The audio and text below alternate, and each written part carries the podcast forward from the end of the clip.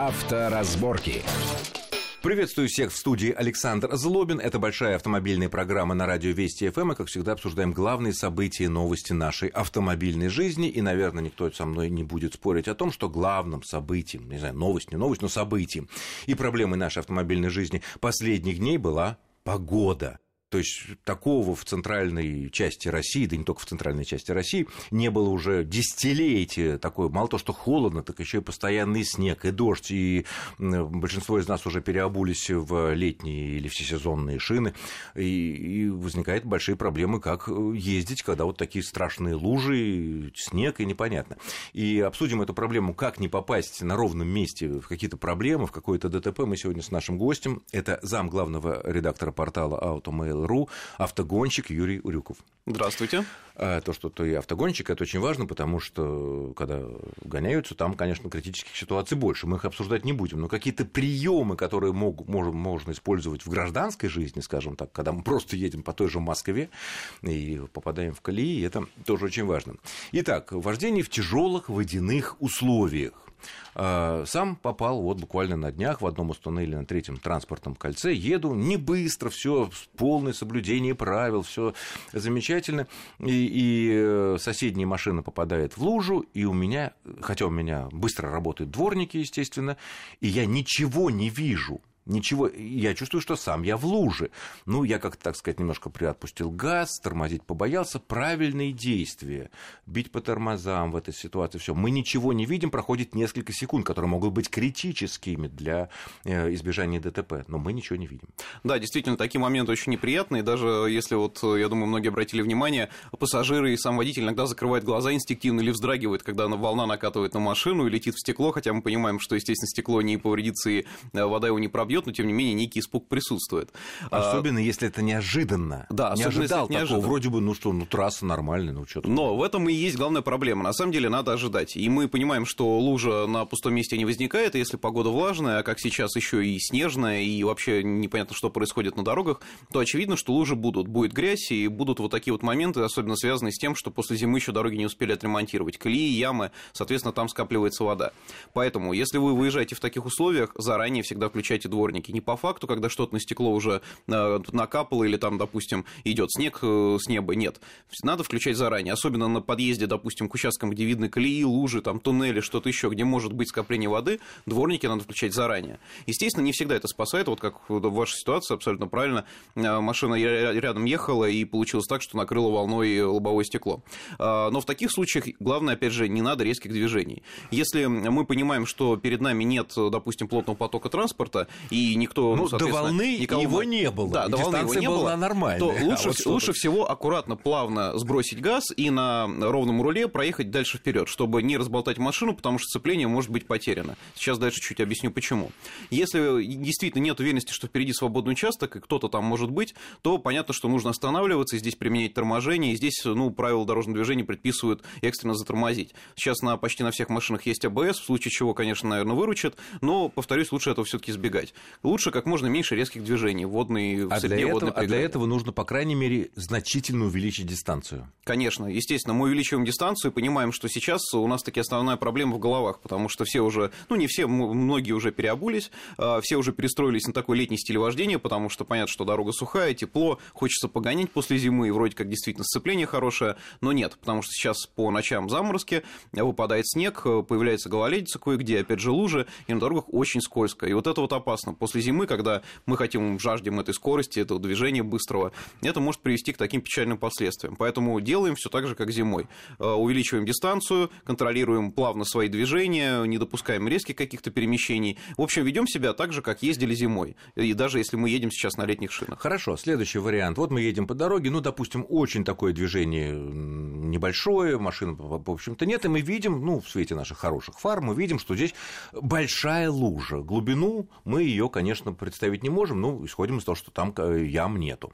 А, вот разные варианты. Ну, допустим, это город, это асфальт, все понятно. Но вот что, немножечко прибавить газу, чтобы проскочить ее, немножко сбавить газ, или наоборот, аккуратно переступая колесами, щупая, как бы вот э, передними колесами воду пробираться через нее. Как лучше? Да, действительно, вот есть такие байки, многие говорят даже там вот, что называется, гаражные такие сплетни, что давайте можно вот действительно проскочить по луже, если побыстрее проехать, то будет лучше. А, на самом меньше, деле... больше скорость, меньше ям. Да, да, да. Вот это вот очень опасно, потому что и как вот мы видели, допустим, по телевизору где-то в гонках, когда именно происходит там соперничество, борьба, а, и, например, в том же ралли, когда пилот проезжает лужу на полном ходу, то, естественно, он заранее ее проезжал и знает ее глубину, и знает последствия, к которым может привести такая езда. На обычной дороге мы не имеем возможности выйти и проверить эту лужу, а может быть там все что угодно. Поэтому здесь однозначный вариант, обязательно надо сбросить скорость максимально, и если позволяет дорожная обстановка, вообще проехать, э, что называется, шепотом, э, там на первой, на второй передаче равномерно, не нагоняя перед собой волну ни в коем случае. Всегда думаю о том, что, может быть, э, особенно сейчас, после зимы, скрыта яма под водой, яма достаточно глубокая, угодит одно колесо туда, и машина может остановиться, подвеску а вылезать повредить. как в этом ситуации? А вылезать, да, представьте, что придется открыть двери и выходить, собственно говоря, там, исправлять как-то ситуацию, не нужно этого. Поэтому тихо, шепотом, аккуратно, осторожно, и здесь, в общем-то, если кто-то обгонит, ну, лучше, в общем, потерпеть и не поддаваться на И пусть даже обольет ничего, остановимся, оботремся дворниками, и как-то все это обойдется. Еще одна такая, как то гаражная вещь, городская легенда такая, что если у нас есть ощущение, что уровень воды в луже, в яме, наполненной водой, может быть выше уровня нашей выхлопной трубы, то тут нужно как можно больше газа с тем, чтобы, ну вот как танки, да, форсируют, чтобы э, выхлопные газы своей силой выталкивали воду и не дали ей возможность залиться, то попасть нам туда в глушитель. Или это уже на современных машинах совершенно не действует? На самом деле это, да, тоже полная ерунда, и, в общем-то, здесь не стоит, опять же, бояться. Вода, если затечет выхлопную трубу, ничего не будет, она потом испарится. Я в том числе участвую в внедорожных соревнованиях, и можно посмотреть в торферейдах внедорожники по пояс в воде сидят, а, в общем-то, и работают на холостом ходу, и никаких проблем нет. То есть, да, вода булькает, там выхлопная труба где-то под водой находится, ничего страшного. Подожди, а если она попадет туда в выхлопную трубу, она же, так сказать, там и донышко такое есть, там она останется. И... и ничего страшного, опять же, это все потом испарится, когда выпускная система опять нагреется, когда вы выйдете из лужи, и ничего страшного не произойдет. Важнее следить за воздухозаборником, потому что сейчас на современных машинах, э, в общем-то, особо гидрозащиты никто себя не утруждает, ну, потому что это не нужно, они ездят по сухим дорогам. Но в глубокой луже действительно может такое произойти, если вы разогнались, нагнали перед собой волну, а воздухозаборник, как правило, находится в районе кромки капота, если мы говорим об обычном легковом автомобиле. Передней кромки капота. Да, передней кромки капота. И примерно есть, на примерно, этой же решетка, высоте. Да, примерно где решетка радиатора. Поэтому учтите, что двигатель как раз с аппетитом эту воду заглотит, и тогда будет гидроудар и поломка, в общем, со всеми отягчающими последствиями. То есть это полная переборка мотора, и, в общем-то, ничего хорошего из этого Погоди, не выйдет. но если вот мы поднимаем сами волну или нам кто-то ее нагнал, да, вот как в моем случае было, у меня ведь не только полностью переднее лобовое стекло, при том, что машина достаточно высокая, было э, залито, очевидно, что у меня и весь капот был тоже залит, но при этом как-то я не почувствовал каких-то особых проблем. Не, не, э, нет, конечно, я говорю о том, когда именно автомобиль погружается в воду, то есть проезжает какое-то водное препятствие, когда автомобиль окатило из лужи, и такое вот кратковременное воздействие, ничего страшного не произойдет. Не попадет, даже если какие-то капли попадут в этот нет, воздухозаборник, нет, нет, здесь... они... Ну, мы же ездим, например, на автомобиле в сильный ливень, в дождь по загородной магистрали, где скорость максимально, например, 110 км в час, и там-то напор влаги гораздо более сильный, вот, чем то, когда вот окатили водой из лужи, и ничего страшного не происходит, и здесь бояться не надо. Надо бояться именно глубоких таких преград, когда которые уже иногда действительно весь бывают. масса воды покроет этот уровень, Конечно. в котором может находиться ваш воздухозаборник. Хорошо, следующая большая тема, а, проблема, аспект этой проблемы в этих погодных условиях – это колеи. А, вот едем мы по дороге, там колеи, ну, они даже и в Москве есть, и в других больших городах, и ничего с этим не сделаешь, наш, наш климат, наши шипы, тут множество всяких объяснений, ну, понятно, и не всегда самый лучший а, асфальт лежит. Вот, и все время, опять же, идут споры, э, даже если пока возьмем сухой вариант, насухо, да, сухая погода, вот как правильнее ехать, по колее, если ну, достаточно глубокая в асфальте, или чуть-чуть дать правее или левее, чтобы ехать по горбику уже как-то. Вот для безопасности, для возможности дальнейшего маневра, вот как лучше? На сухой дороге, по большому счету, разницы нет, потому что покрытие и там, и там однородное, и надо просто учитывать то, что колея это, естественно, такие выемки в асфальте, и понятно, что зависит уже от особенностей автомобиля. Какие-то на колею реагируют нервно, какие-то к этому спокойно совершенно относятся. Но нервно что, руль дергается? Да, конечно, дергается руль, возможно, рыскание, и при выезде из колеи, возможно, некие подергивания, которые пугают начинающих водителей. Здесь действительно надо просто знать свою машину и понимать ее возможности и свои, опять же, возможности. Не нужно резких движений делать никаких, потому что э, ехать, допустим, мимо колеи, это тоже требует определенной концентрации, потому что приходится смещаться в, сторону, допустим, левого или края, края полосы, левого, да, или правого края полосы. А тут проблемы с интервалом уже, с боковым да, да, соответственно, здесь машиной. нужно быть аккуратным. А вот во время дождя, когда да, дождь, колея заполняется мокро. водой, здесь однозначно я советую все-таки ехать мимо колеи, потому что, э, во-первых, вы не знаете, какой предел аквапланирования ваших шин, а если они изношены, то э, отвод воды с пятна контакта будет совершенно незначительным. А износ сильно влияет на этот, на отвод воды? Да, износ сильно влияет, шин. потому что напрямую риск аквапланирования зависит от глубины протектора. То есть мы понимаем, если шина изношена, протектора там практически не осталось,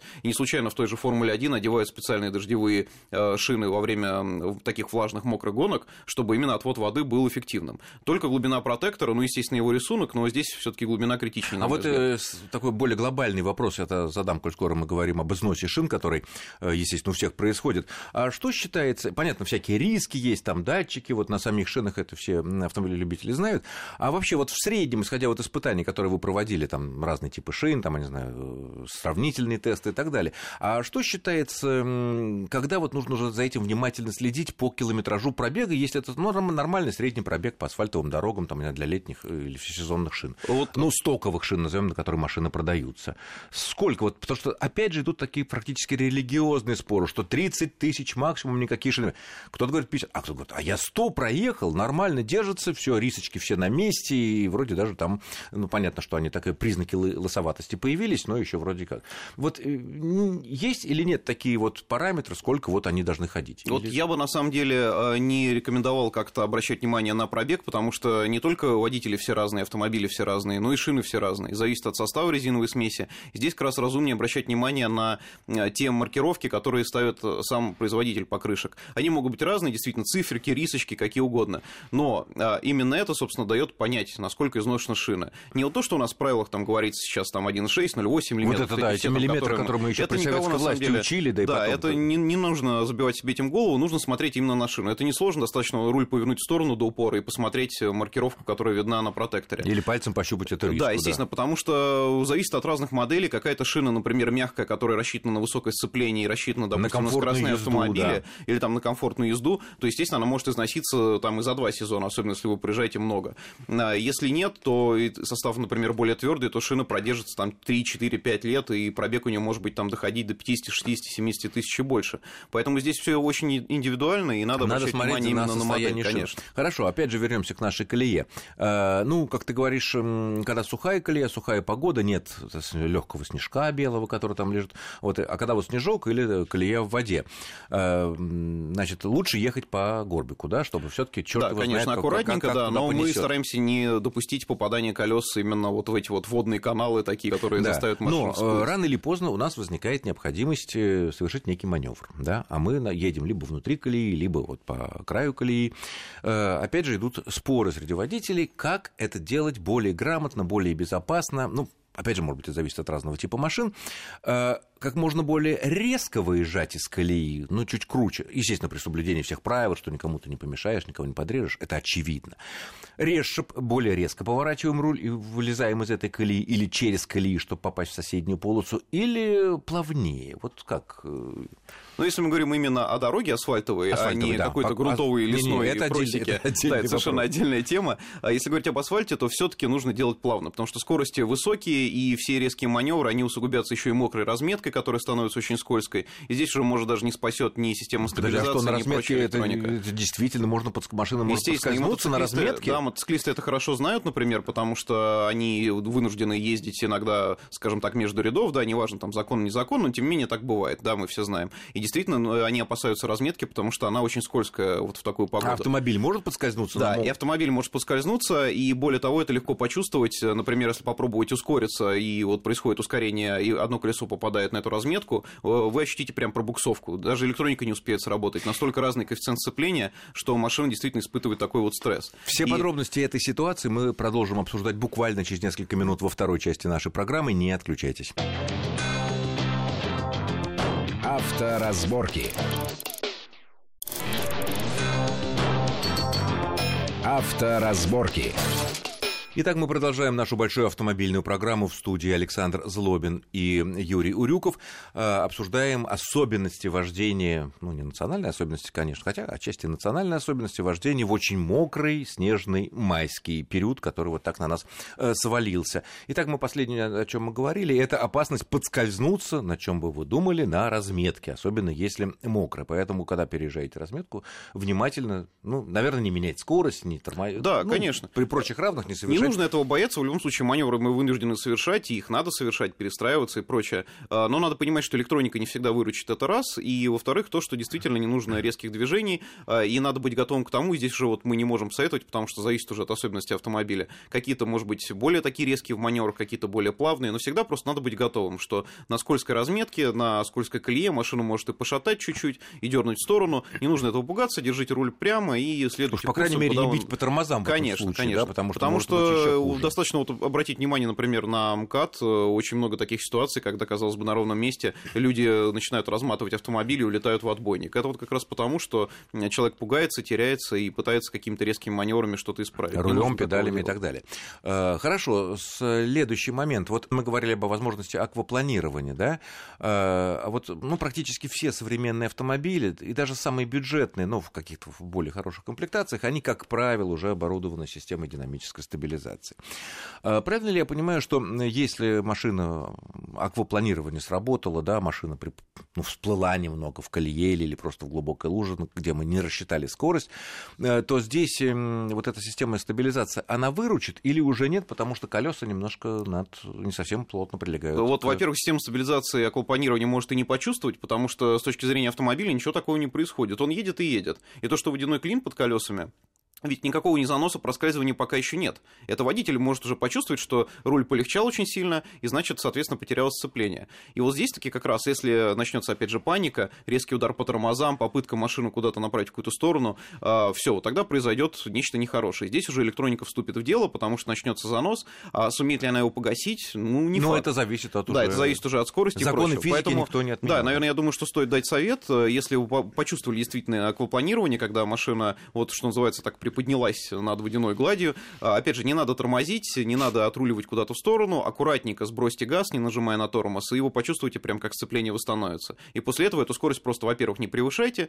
или перейдите в соседнюю полосу, где может быть участок более сухой. Но самое главное, наверное, это в том, что э, та спасительная система динамической стабилизации, на которую мы многие, естественно, возлагаем большие надежды, тем более, что мы за нее платим дополнительные деньги, в ситуации с аквапланированием в воде или в снежку в таком, который, ну, тоже снег такой, если слой будет лежать 2-3 сантиметра, он тоже может дать абсолютно тот же эффект, что и да, конечно, немножко да. воды, то здесь система стабилизации не столь эффективна, как нам бы хотелось. А, она эффективна, но она, опять же, она не сможет распознать начало, начало этой да, ситуации. Да, да. А да, дальше пошло. А да, ну, главное ведь сначала избежать проблемы, да, потом да, сможет ли дальше машину система стабилизации выровнять, это уже тоже да, вопрос. Да. Потому что тем более мы можем это усугубить своими какими-то паническими действиями. А, ну, пожалуй, наверное, все относительно э, таких вождений в сложных условиях, потому что сильный ливень это все равно, что, так сказать, большие лужи, колеи, мы вроде все обсудили, но понятно, что э, очевидно, что э, в мокрую погоду, будь то снег, будь то дождь, будь то лужи, тем более опасно объезжать по обочине, если у тебя левые колеса находятся на асфальте, а правые у тебя находятся в грязи, на, в этой самой, на щебне или что там. Ну, как раз таки вот с такими ситуациями уже современная электроника научилась справляться, и разгон, скорее всего, будет эффективный, просто чуть более замедленный, потому что сработает антипробуксовка, и электроника будет удерживать И машину не повернет, прямой. несмотря на то, что разные... Нет, нет, таких вот ситуаций уже, скорее всего, не будет, если вы на скорости там 200 км в час ну, не попали нет, в нет, такую ну, гражданские скорости, а, конечно, да, правила, при все. ускорении с обочины той же самой нет, уже такого не будет, как в старые времена, нет, конечно, все будет ровно и хорошо. Но это все равно это не повод ездить по обочинам. Именно так. А, абсолютно не повод, потому что это нехорошие люди, которые по обочинам ездят. А, тогда вот еще один, наверное, последний заключительный вопрос. Мы знаем, что машины все больше и больше у нас машин с полным приводом. Это и обычные легковые, и седаны, и универсалы, и кроссоверы самые популярные, чуть ли уже, наверное, не 30-40% всех продаваемых у нас новых автомобилей это э, полноприводные машины, включая кроссоверы. Хотя бывают кроссоверы и э, переднеприводные. Э, правильно ли я понимаю, что во всех вот этих маневрах, о которых мы говорили, в сложных водяных снежных условиях, э, в такую примерно погоду, когда все это не мороз еще, а вот просто вот такая мокротень, э, полный привод может сыграть как правило, хорошую шутку, но может сыграть и злую шутку, когда ты, например, немножко там ускоряешься как-то при перестроении, и у тебя подключаются задние колеса, ну или передние, так меньше, конечно, уже таких вариаций, ну, в основном задние колеса, и машину толкают немножко не так, как ты бы рассчитывал, да? Или сейчас в современных машинах эта проблема отчасти уже решена? Да, практически решена, потому что раньше действительно возникали такие мнения, что вот полноприводный автомобиль, непонятно, как он себя поведет в критической ситуации, потому что неизвестно, когда какие Даже не особо там, просто что немножко маневр. Да, такой, это да. возникало из несовершенства систем полного привода, были вискомуфты, которые срабатывали резко и иногда неожиданно для водителя. Сейчас такого нет. То есть, как правило, многодисковые муфты, которые сейчас используются на всех кроссоверах, и неважно, это премиум-сегмент, где подключаются передние колеса, или, допустим, бюджетный кроссовер, где подключаются задние. Принцип независимо, один и там. Халдикс это называется, На самом деле нет, принцип, или- принцип, в общем-то, одинаковый, вопрос в том, что сжимать диски. Гидравлика, механика, там электромотор, еще что-то. Э, неважно. На самом деле эффект будет один и тот же, все эти системы работают плавно, и самое главное, они э, работают в связке с системой стабилизации. То есть им не нужна пробуксовка, чтобы понять э, момент, когда нужно, допустим, крутящий момент подать на вторую пару колес. Э, они это все понимают по датчикам ускорения, по положению автомобиля. И именно поэтому разгон и управление автомобилем полноприводным в повороте сейчас они безопасны. Действительно, они дарят такое чувство вседозволенности, и это вот очень опасно. на так же, воде как тоже. зимой. И на воде тоже, потому что ускорение выходит эффективным, движение в повороте тоже эффективное, под тягой машина контролируется, не теряется, и водитель думает, что как бы, ну все, полный привод у меня, значит, я могу творить Но все, что тормозит угодно. он ровно а так вот же. Да, а самое главное, что тормозит точно так же, как переднеприводный автомобиль, заднеприводный автомобиль, и, соответственно, у- раз- разогнавшись активно, вы рискуете потом догнать кого-то, потому что тормоза-то они Но не поведение в сложных водяных условиях будет примерно такое же, как стандартный п- переднеприводный автомобиль. Может быть, там сказать, ну, э, лучше, чуть хуже, это, ну, можно пренебречь, да? Э, я Мягкое думаю, подключение задней, задних колес, они... Можно сказать, что наоборот это будет проще для водителя. То есть ему не надо будет так тщательно контролировать педаль газа, он может просто нажать и поехать, что называется, да. То есть это Выбраться из колеи, Конечно, конечно. Это все намного проще, и для водителя-новичка полный привод, он в таких ситуациях только рекомендован. Главное не забывать о том, что все Серьезно, тормозить есть, потому придётся. что раньше действительно были такие городские легенды, что он может этот полный привод выкинуть тебе такой Нет, сейчас момент, это что уже не состоятельно. не то есть на относительно современных... Ну, современными машинами мы в этом отношении мы считаем примерно начиная с какого года выпуска? С 2000 Да, на самом деле автомобили вот с Иска муфты, у которых были проблемы с такого рода устойчивостью и управляемостью, они уже, я даже не знаю, наверное, на вторичном рынке их осталось очень мало. Это какой-нибудь Suzuki Liana, это Volkswagen Golf э, первых поколений, Первых. поэтому это там 20-25 лет назад, я думаю, что То есть начало таких машин 90-х уже годов. Все, что Конечно. после, уже более-менее... как- Начиная с как 2000 правило, года все системы полного привода, они уже полностью контролируются электроникой, и, в общем-то, здесь такие никаких достаточно мягкие. не должно быть. Ну, наверное, все про условия водяные, вождения.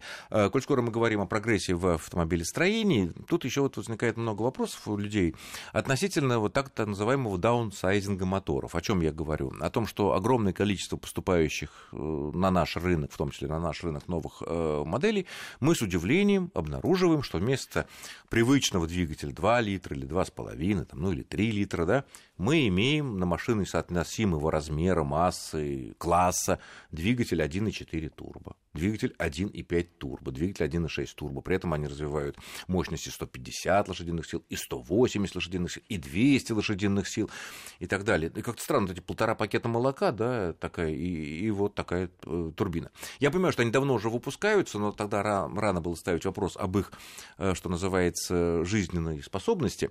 А теперь, когда люди уже просто во многих случаях, во многих моделях, во многих марках просто не имеют другой возможности, как если мне нравится эта машина, а у нее вот только турбомотор, например, с полным приводом, есть такие примеры. Э, нас- Какие-то, наверное, испытания ведь были уже и на Западе, может быть, и у нас, там это раньше началось, относительно насколько они живучи. Потому что, опять же, новые городские легенды, не те гаражные советских времен там, или из 90-х, а новые городские легенды гласят, что это, собственно, на период гарантии на 3 года, ну, на 5 у кого там гарантия есть на двигатель или на машину, ну, 100 тысяч, ну, 120. Дальше все, либо новый двигатель, либо очень дорогой ремонт. Это соответствует действительности. Э, Ну, отчасти да. И здесь э, два важных момента. Во-первых, э, двигатели в том числе стали жертвой, скажем так, новых вений в автомобилестроении. Понятно, что сейчас никто не делает вечных машин, и никто не борется за ресурс миллион километров. никто и не выше. хочет этого И делать. никто не хочет это, в общем, Потому что экономика рухнет. бизнеса, Да. да, естественно, оправдано. Понятно, что автопарк нужно обновлять, и таким способом нас к этому стимулируют. И да, действительно, современные моторы, они, э, не сказать, что очень сильно живучие, проблемы есть и на 50, 50 и 60 тысяч километров. Действительно, 100-120 тысяч — это такой рубеж, когда уже стоит задуматься, а что будет дальше. Потому что, более того, э, моторы делают одноразовыми. То есть блок цилиндров уже нет там старых, как вот, допустим, на жулях ремонтные размеры, там пытаться расточить, еще что-то. Нет, все. Блок цилиндров пришел в негодность, до свидания. И А, меняешь весь блок к цилиндров. счастью, да, конечно. Меняется, по сути, проще купить э, двигатель Новый целиком. Ну, не новый, обычно покупают контрактный двигатель бушный из Европы, но тем не менее, это проблема, огромная проблема. А, поэтому действительно стоит задуматься о надежности и понимать, что современные форсированные моторы, они долго жить не будут, за очень редким исключением. Поэтому Но... старые добрые турбо, а, без, всякого, без всяких надувок, двухлитровые, двух с половиной литровые, там трехлитровые двигатели, они, как правило, все-таки надежнее. Они чуть надежнее, да, но они все равно подвержены этим тенденциям, и надо понимать, что, опять же, вот эта вот эпоха даунсайзинга, она же родилась в том числе еще из-за экологических норм, потому что так называемый условный цикл испытаний, по которому рассчитывается расход топлива, вредные выбросы в Европе, а, он очень специфический. Там не нужно бодрого разгона, там э, не нужно каких-то жестких манипуляций с автомобилем. Он неспешно разгоняется, там имитируется торможение, остановка на светофорах. И все а это потом происходят очень... суды. И потом, мол, да, да, и потом происходит все это очень неспешно. И вот здесь как раз-таки маленькие двигатели, они очень выгодны, потому что турбинка маленькая, она быстро раскручивает мотор, Понятно. много Но тяги это выгодно им, производителям, да, потому да, что они в печать, в рекламу отдадут хорошие, приятные цифры, которыми попытаются нас соблазнить, а потом выяснить, что цифры не совсем такие, как с Volkswagen было, и все это дело закончится судами и большими потерями. Ну что ж, я э, благодарю за интересный и, надеюсь, очень полезный разговор нашего гостя. Это был зам главного редактора портала Automail.ru и автогонщик Юрий Рюков. Юрий, спасибо за спасибо. интересный полезный разговор. С вами был Александр Злобин. Всего хорошего. И будьте аккуратны на дорогах, особенно в это непростое погодное время. Счастливо. Авторазборки.